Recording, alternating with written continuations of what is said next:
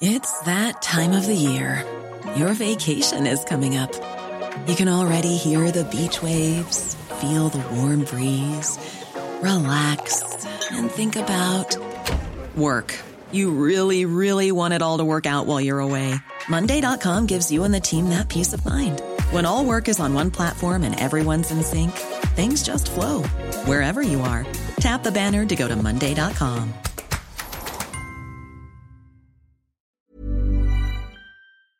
Salut, c'est Victoire Tuaillon. Ces derniers mois, avec mon équipe, on a travaillé sur une série exceptionnelle. Ça s'appelle 20 milieux sous ma chair. L'autrice, Caroline Potier, a exhumé des cassettes audio qu'elle enregistrait pour sa meilleure amie lorsqu'elles étaient ados et qu'elle traversait l'enfer, les violences que lui infligeait son père. À partir de son histoire, Caroline Potier, devenue journaliste, a mené l'enquête. Comment on pourrait éradiquer l'inceste? C'est beau, c'est intelligent, c'est bouleversant et je pèse mes mots, c'est d'utilité publique. Pour continuer à sortir de l'océan du déni, écoutez 20 milieux sous ma chair, dans le cœur sur la table.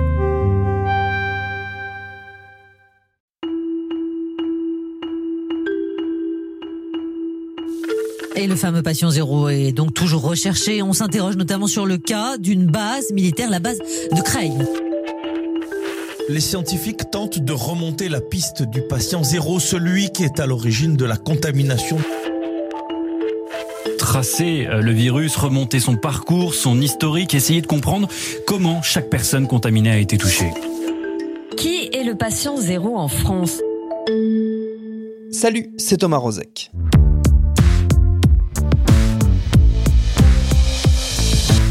N'en déplaise au grand penseur oublié Manuel Valls, expliquer ça n'est pas toujours excuser. Comprendre ce qui nous arrive, quelle que soit la situation, remonter le fil des événements et des enchaînements pour saisir la façon dont les choses se sont mises en place, c'est aussi améliorer notre capacité collective à affronter demain des épreuves similaires un peu plus sereinement. C'est vrai des attentats comme des catastrophes naturelles ou, au hasard, des épidémies.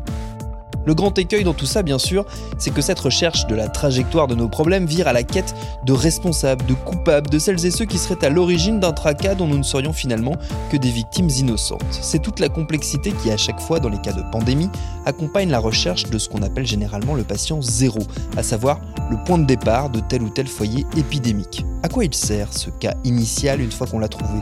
Qu'est-ce qu'il nous apprend de la trajectoire de l'épidémie Et est-ce qu'il n'aurait pas remplacé la bonne vieille figure du bouc émissaire dans notre façon d'appréhender ce type d'épreuve? Ce sera notre épisode du jour. Bienvenue dans Programme B.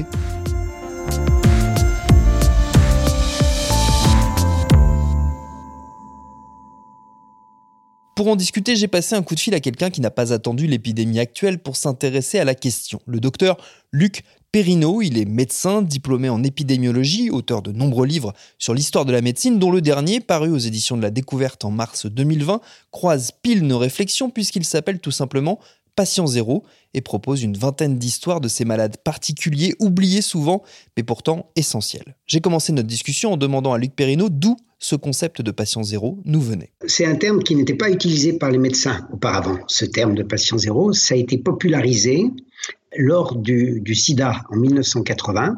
Auparavant, les médecins, quand ils parlaient d'un premier patient d'une épidémie, ou bien du premier patient d'une maladie orpheline où on avait découvert par exemple un nouveau gène de maladie orpheline, il parlait de cas index, CAS, cas index. C'est le cas index de, la mucoviscidose, le, cas index de l'épidémie de typhoïde. Et lorsque le sida, on a, on a trouvé aux États-Unis un patient du nom de Gaëtan Dugas, qui est connu, je crois, de beaucoup de gens, et qui est considéré comme celui qui a contaminé pendant un, ou deux ans pratiquement un quart des, des, Américains qui ont, été contaminés par, le sida. Et donc, on, l'avait appelé le super propagateur. Et il y a eu un, journaliste ou un, écrivain qui l'a appelé le patient zéro du sida.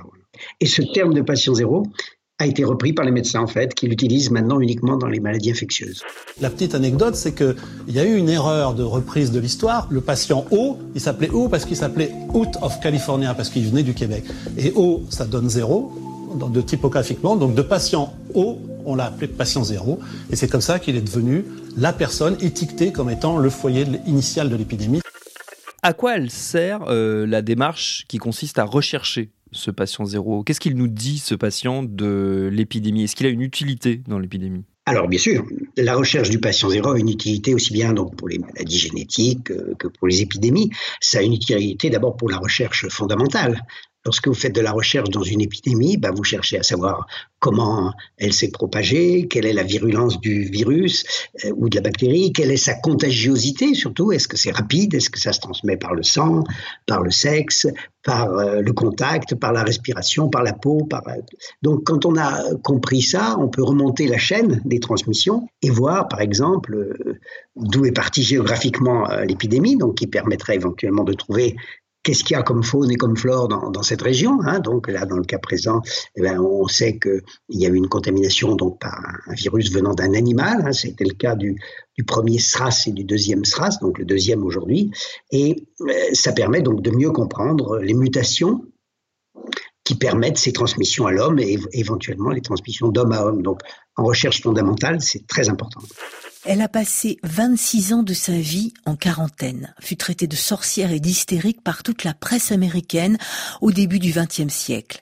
C'est la tragique histoire de Marie Malone, surnommée Marie Typhoïde, une cuisinière de New York qui fut identifiée comme la première porte-scène de l'histoire des sciences américaines après avoir contaminé de nombreuses et opulentes familles avec ses bons petits plats et sans jamais présenter aucun symptôme, d'où son terrible surnom. Il y a plusieurs euh, personnalités comme ça, patient zéro très connues euh, dans l'histoire, et vous en, vous en retracez les, différents parcours dans, dans, votre livre. Lesquels vous ont le plus marqué? Moi, j'ai toujours gardé en tête l'exemple de Marie Typhoïde, la fameuse euh, super propagatrice de l'épidémie de typhus, qui est devenue comme ça une espèce de, de symbole de ces patients zéro. Absolument. Alors, dans mon livre, vous me parlez, j'ai fait plusieurs cas de patients zéro, mais j'ai étendu le terme, pour des raisons d'écrivain, hein, d'artifice littéraire, à autre chose qu'à de l'infection Hein. Donc effectivement, il y a des cas d'infectiologie, Gaëtan Dugas, vous l'avez dit, il y en a d'autres. Et donc Marie Malone, euh, qu'on a surnommée Marie typhoïde, elle est doublement intéressante comme patient zéro. Elle est doublement intéressante parce que d'une part, effectivement, elle a transmis la typhoïde à pas mal de personnes aux États-Unis, mais la typhoïde existait avant, elle n'est pas un patient zéro, elle a été le patient zéro identifié de certaines petites épidémies aux États-Unis, parce qu'un patient zéro, c'est adapté à chaque lieu, hein. il y en a pour chaque pays, pour chaque île, voilà. Mais surtout, son intérêt à cette personne, c'est qu'elle n'avait pas de symptômes. C'est-à-dire que c'est ce qu'on appelle un porteur sain, et ça, c'est très intéressant. Elle a permis, elle est la première démonstration de ce qu'est un porteur sain, à savoir donc qu'une épidémie locale peut démarrer à partir de quelqu'un dont on ne peut même pas imaginer qu'il est malade. Dans la démarche qui consiste à, raconter l'histoire de, ces patients, il y avait aussi, je crois, le souci de, de rappeler que sans les malades, paradoxalement, qui sont ceux qu'on a tendance un peu à oublier dans, ces histoires, sans les malades, euh, la science ne progresse pas et la maladie n'est pas vaincue. Bien sûr, mais c'était le premier projet de mon livre qui a été écrit bien avant qu'apparaisse l'épidémie de, coronavirus que vous connaissez. C'était justement de mettre en, lumière, d'écrire un peu une histoire de, la médecine à l'envers, dans l'autre sens, au lieu de parler des victoires des médecins, de dire bah, que c'est d'abord des malades qui sont allés consulter, qui avaient des cas extraordinaires et qui ont rencontré un médecin. il faut trois paramètres pour qu'on crée une nouvelle maladie, j'allais dire, enfin pour qu'on crée, pour qu'on crée dans, le registre médical, la maladie existe, mais pour qu'on la mette, qu'on inclue une maladie dans la liste des maladies, il faut trois paramètres. Il faut d'abord un, patient, c'est pour ça qu'il ne faut pas l'oublier, c'est lui le premier. Il faut un médecin qui le rencontre, mais il faut surtout une technologie qui permette de confirmer qu'il y a telle ou telle maladie. Alors cette technologie, ça peut être une image, euh, la tuberculose, hein, on voit la caverne, après ça peut être une analyse biologique, etc. Ou dans le cas d'une épidémie, ça peut être l'identification d'un virus. Il faut donc ces trois paramètres s'il n'y a pas les trois, euh, la maladie n'existe pas pour la médecine en fin de compte. Ce qui moi me, frappe, c'est que euh, cette recherche du, cas index ou du, patient zéro, euh, je me demande dans quelle mesure elle ne s'est pas substituée à, à la recherche de boucs émissaires, ou en tout cas à la nécessité qu'on a en tant que société de toujours trouver des responsables et des cas, des gens qui sont la cause euh, de tous nos malheurs. Et en l'occurrence, de trouver un super propagateur, c'est trouver celui qui est responsable en gros de l'épidémie. Voilà, alors cette question, elle, m'est beaucoup posée par les journalistes. Alors, c'est pas, pas nouveau, c'est pas nouveau, j'allais dire, c'est même.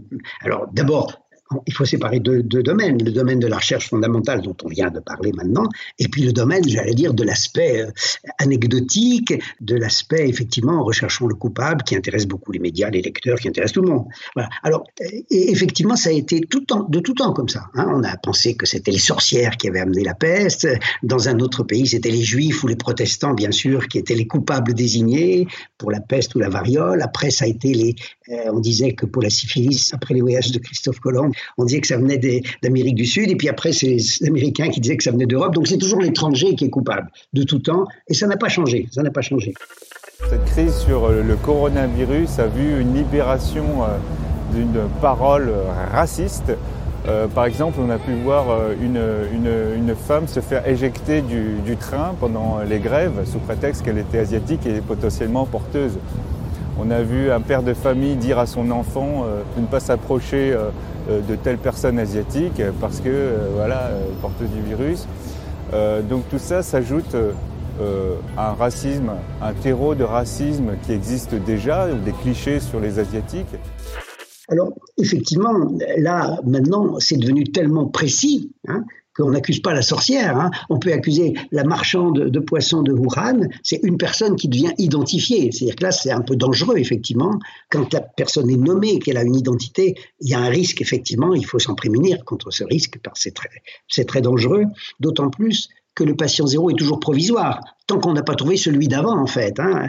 En l'état actuel d'une connaissance, on a un patient zéro, mais on peut retrouver, dans le cas de Gaëtan Dugas, par exemple, c'est intéressant, puisqu'il a fallu plus de 30 ans ou 40 ans de recherche pour remonter 70 ans en arrière, et apparemment le patient zéro du sida, ce serait probablement un braconnier euh, de la forêt du Congo qui se serait blessé en tuant un, chimpanzé. On en est là pour l'instant. Donc 70 ans avant Gaëtan Dugas. C'est un travail d'enquêteur euh, quasiment et c'est devenu une, une, nouvelle activité euh, au sein de la recherche scientifique, celle de remonter comme ça les chaînes de contamination pour essayer de comprendre la dynamique des épidémies. Absolument. Alors là, c'est extraordinaire. Ce qu'on appelle les enquêtes épidémiologiques, c'est vraiment un travail de fourmi. Encore pire que le travail d'un policier qui enquête sur le lieu d'un crime. C'est vraiment un travail de fourmi, un travail de sociologie, un travail d'anthropologie, de virologie l'épidémiologie est la plus passionnante et la plus difficile de toutes les sciences médicales.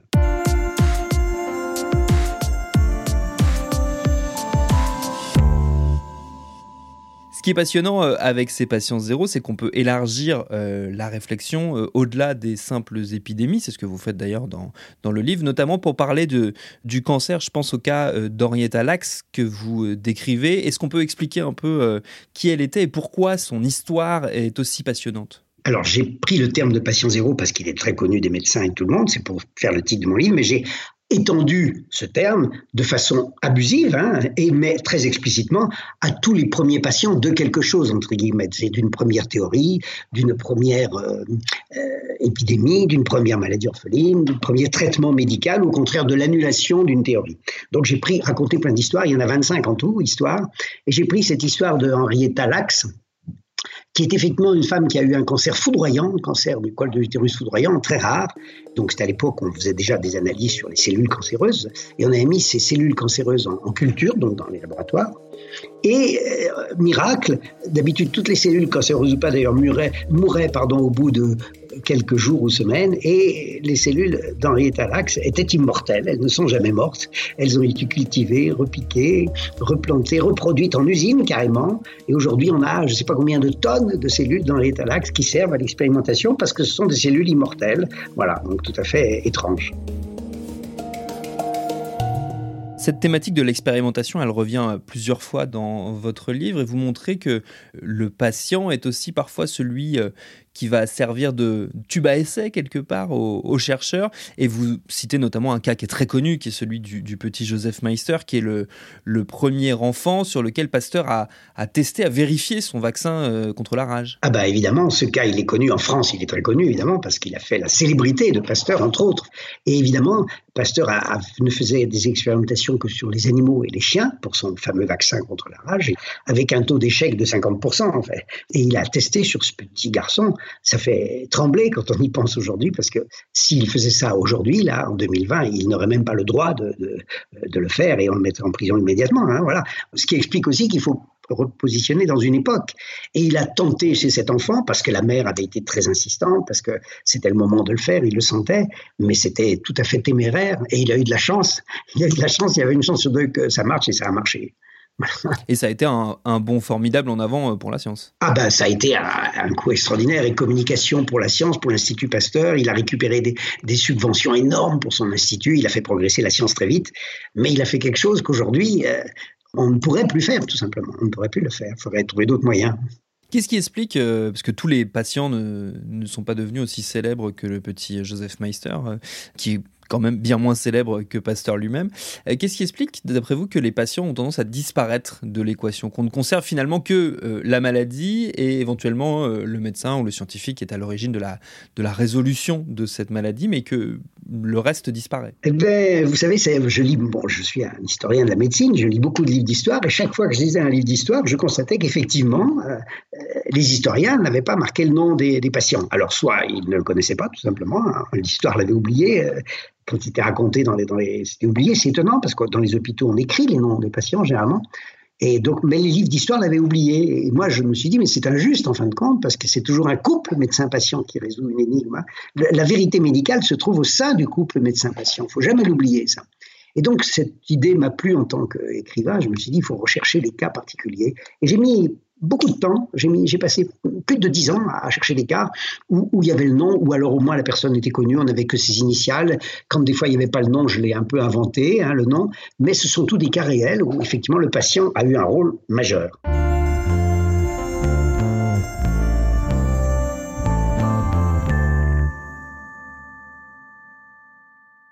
Pour en revenir à, la situation euh, qu'on traverse aujourd'hui, qu'est-ce que vous attendez, vous, en tant que justement passionné par ces, histoires de, trajectoire épidémiologique, euh, qu'est-ce que vous attendez de la résolution éventuelle du chemin qu'a parcouru euh, ce, ce SRAS-CoV-2 qu'on est en train d'affronter? Alors, cette épidémie n'est pas très nouvelle, ni, dans, ni dans le fond, ni dans la forme, j'allais dire.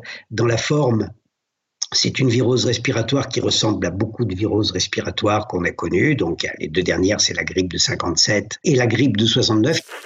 La grippe asiatique du sous-type H2N2 en 1956, la première à être suivie en temps réel par les laboratoires de virologie. Elle part de Chine, s'étend à Singapour, puis suit les routes terrestres et maritimes pour gagner la totalité du monde en six mois. On estime le nombre de morts à 1 million. Puis en 1968, la grippe de Hong Kong, un virus d'un nouveau genre, H3N2. Le virus apparaît en Asie centrale, mais il est identifié seulement lorsqu'il touche Hong Kong cinq mois plus tard. Le virus fait alors rapidement le tour du monde grâce à l'émergence d'un nouveau type de transport, l'aviation. Et puis au niveau du, du, virus, bah, c'est le même, à peu près le même que celui qui a eu lieu en 2003 à Hong Kong, le premier SRAS donc. Donc le virus, j'allais dire, on le connaît déjà.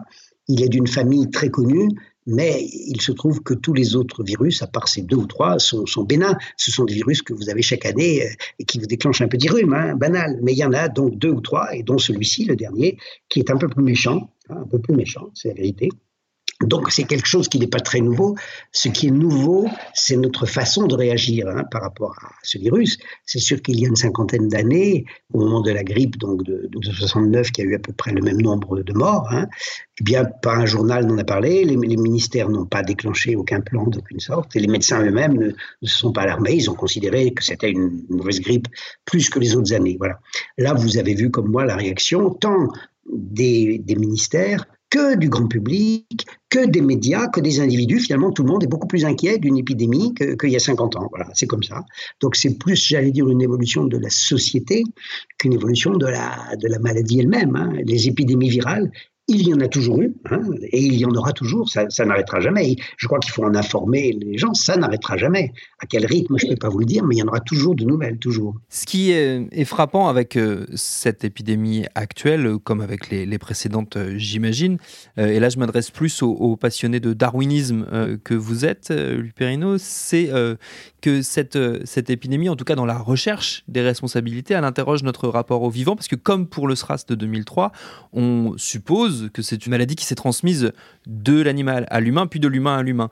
Ce qui donc nous interroge à notre rapport aux, aux animaux et aux vivants. Bien sûr. Alors, il faut savoir que encore une fois, rien n'est vraiment nouveau. Alors celle-ci, on en parle beaucoup, évidemment, c'est normal, elle nous préoccupe, mais toutes les épidémies correspondent toujours à une rupture environnementale qui est une rupture du mode de vie. Alors on va faire très simple, on va, on va résumer l'histoire si vous voulez bien.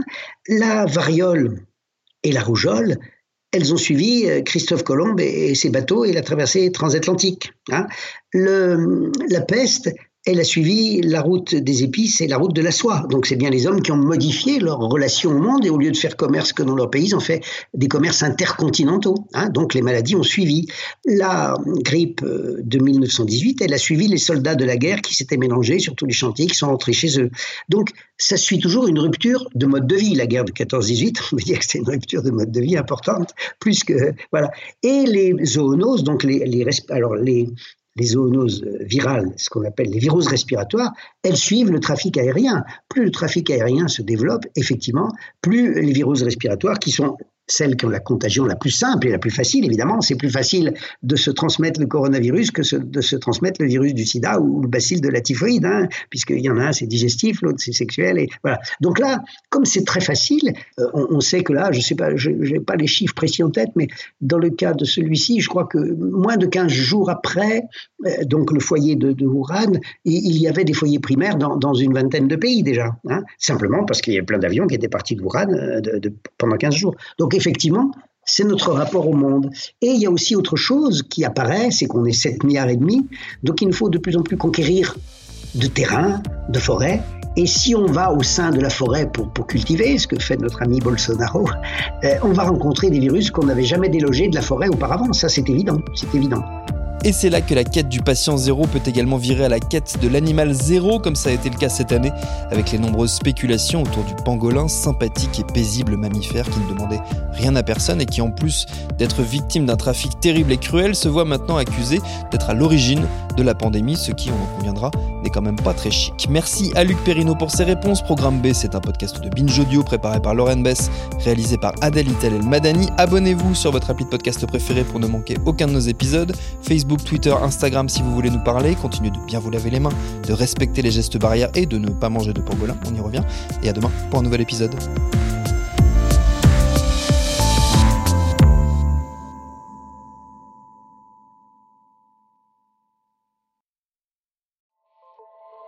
Salut, c'est Sinamir du podcast L'Affaire. En 2016, je suis monté sur un bateau de sauvetage en Méditerranée et ce que j'y ai vu n'a pas changé. En tout, depuis 10 ans, on compte même près de 30 000 morts sur cette mer alors dans le naufrage, notre nouvelle enquête, j'ai voulu raconter un cas concret. Comment 130 personnes sont mortes en 2021 à la frontière de l'Europe, malgré des dizaines d'appels de détresse. Qui n'a pas pu les sauver? Pourquoi? Qui étaient ces disparus? Et surtout, comment on en est arrivé à ne plus parler de 130 personnes qui meurent le même jour sur un bateau au milieu de la Méditerranée? Le naufrage, c'est la nouvelle série du podcast L'affaire de Paradiso Média. Une enquête que vous pouvez retrouver gratuitement chaque semaine à partir du 27 mars 2024 sur toutes les applications de podcast.